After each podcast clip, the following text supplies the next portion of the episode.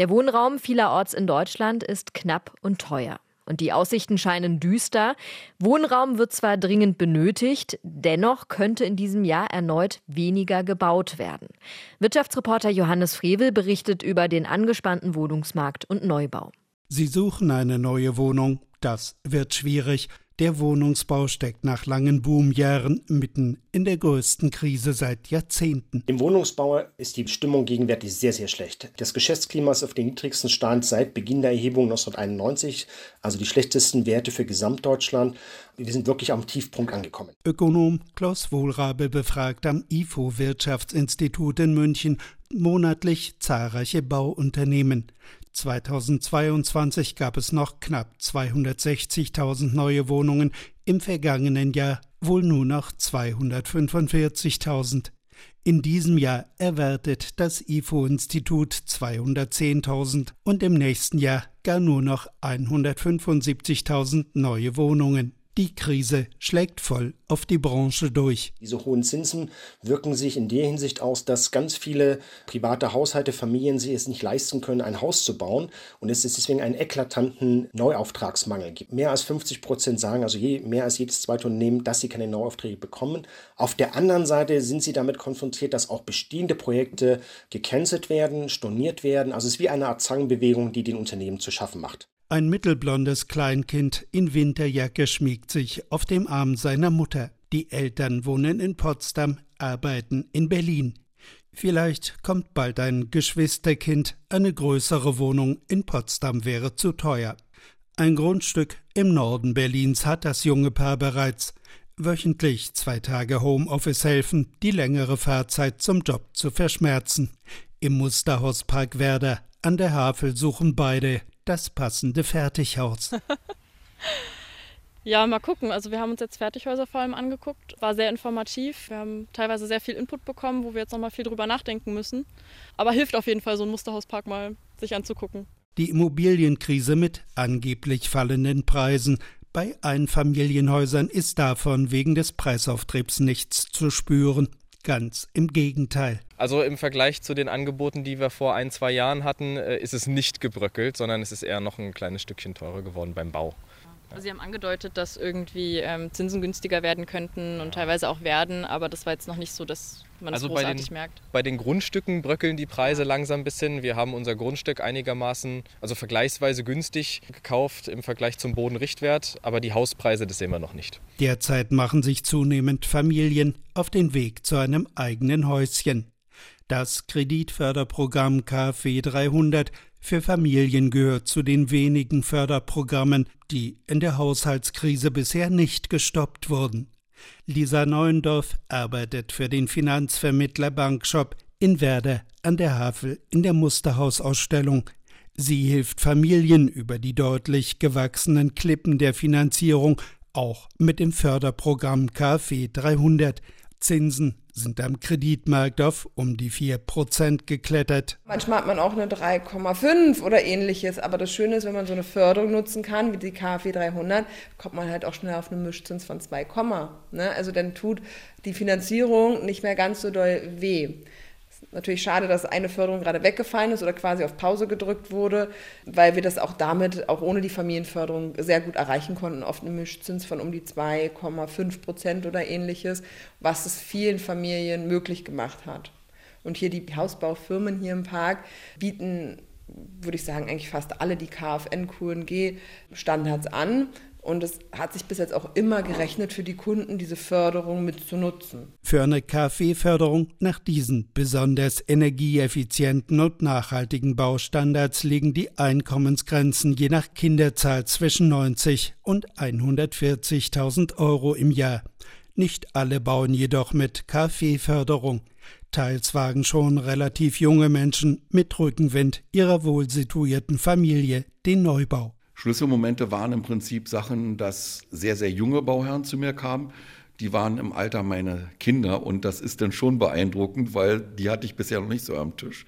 Und die dann einfach sagten, ja, Grundstück haben wir, Eltern haben gutes Geld und hatten normales Nettoeinkommen und haben ein Volumen gestemmt, wo ich gesagt hätte, ja, Also da habe ich schon nicht schlecht gestaunt, vor allen Dingen, wenn man diese Alterskohorte merkt, also dass man mittlerweile mitkriegt, dass die Kindergeneration beginnt zu bauen, wo man denkt, oha, mutig, hättest du das getan? Vielleicht nicht. Christian Ärmler ist selbstständiger Hausverkäufer für Massivhäuser von Helma. Noch läuft das Geschäft in der Einfamilienhausnische in unserer Region deutlich besser als in anderen Teilen Deutschlands. Also ich glaube, da gucken viele neidisch drauf, das muss man sagen. wir sind halt ein Boommotor, das merkt man und dementsprechend haben wir sehr viel Zuzug. Und kann ein Haus, Grundstück, Baunebenkosten in Brandenburg wahrscheinlich für unter 400.000 Euro realisieren.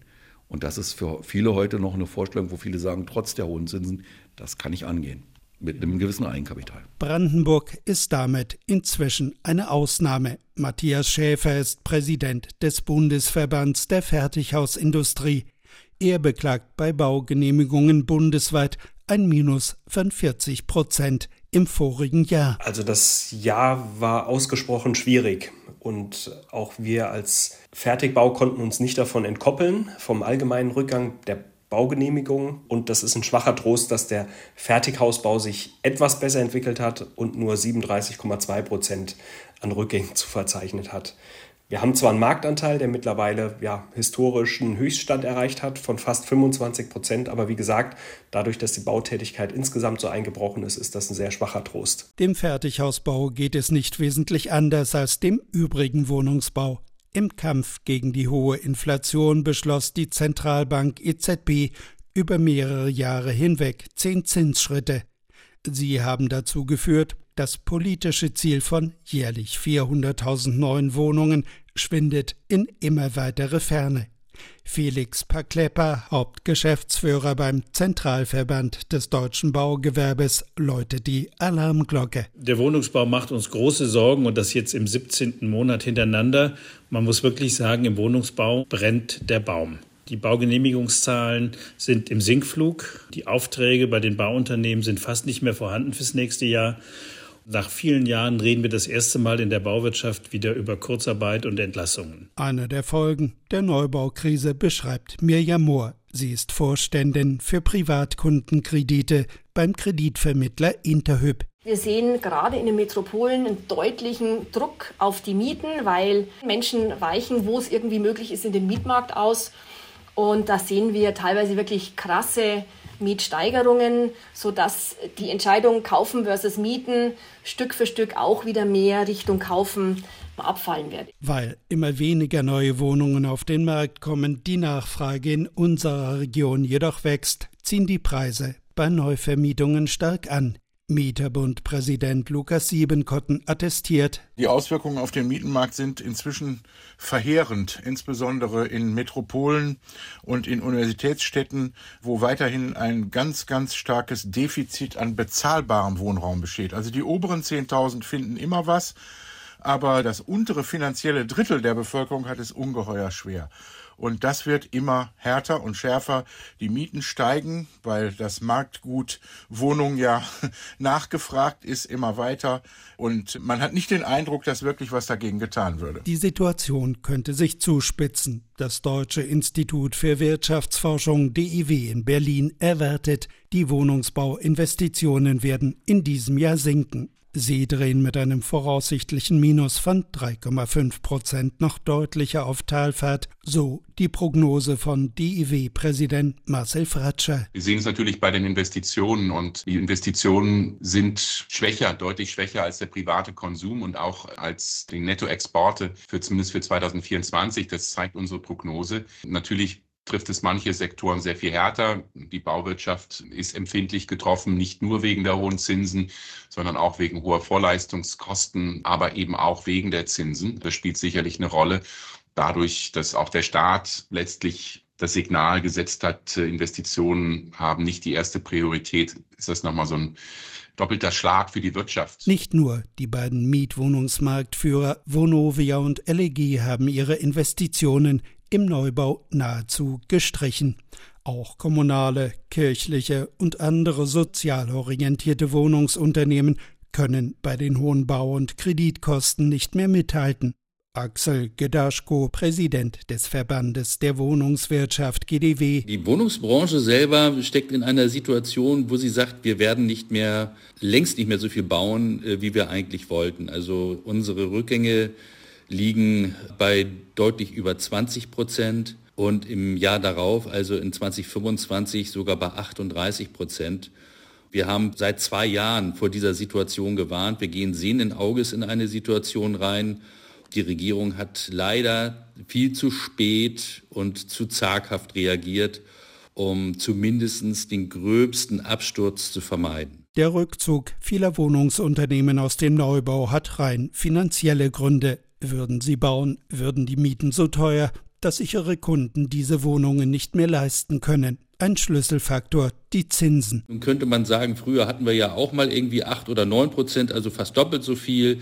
Aber da waren die Baukosten eben halt dann doch deutlich niedriger. Und das heißt, beides zusammen ist eine toxische Mischung und führt dazu, dass das gebaut würde, was dann am Ende des Tages 18 Euro Miete netto kalt kosten würde. Das ist zu viel. Deshalb bauen unsere Unternehmen dann halt eben nicht mehr. Am frei finanzierten Markt tendieren die Mietpreise für gefragte nagelneue kleinere Wohnungen inzwischen über die Marke von monatlich 25 Euro.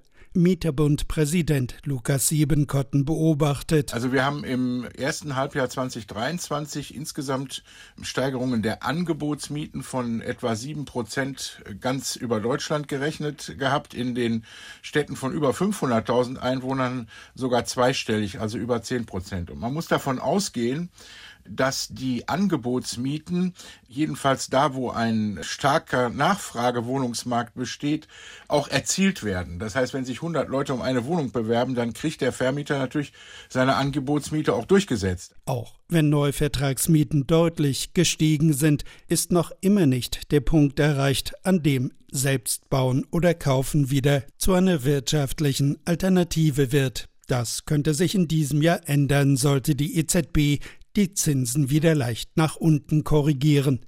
Mirjam Mohr, Privatkundenvorständin beim Kreditvermittler Interhyp, zeigt sich zuversichtlich. Nach unserer Einschätzung könnte 2024 ein stabileres, vielleicht sogar ein gutes Jahr werden, um eine Immobilie zu erwerben.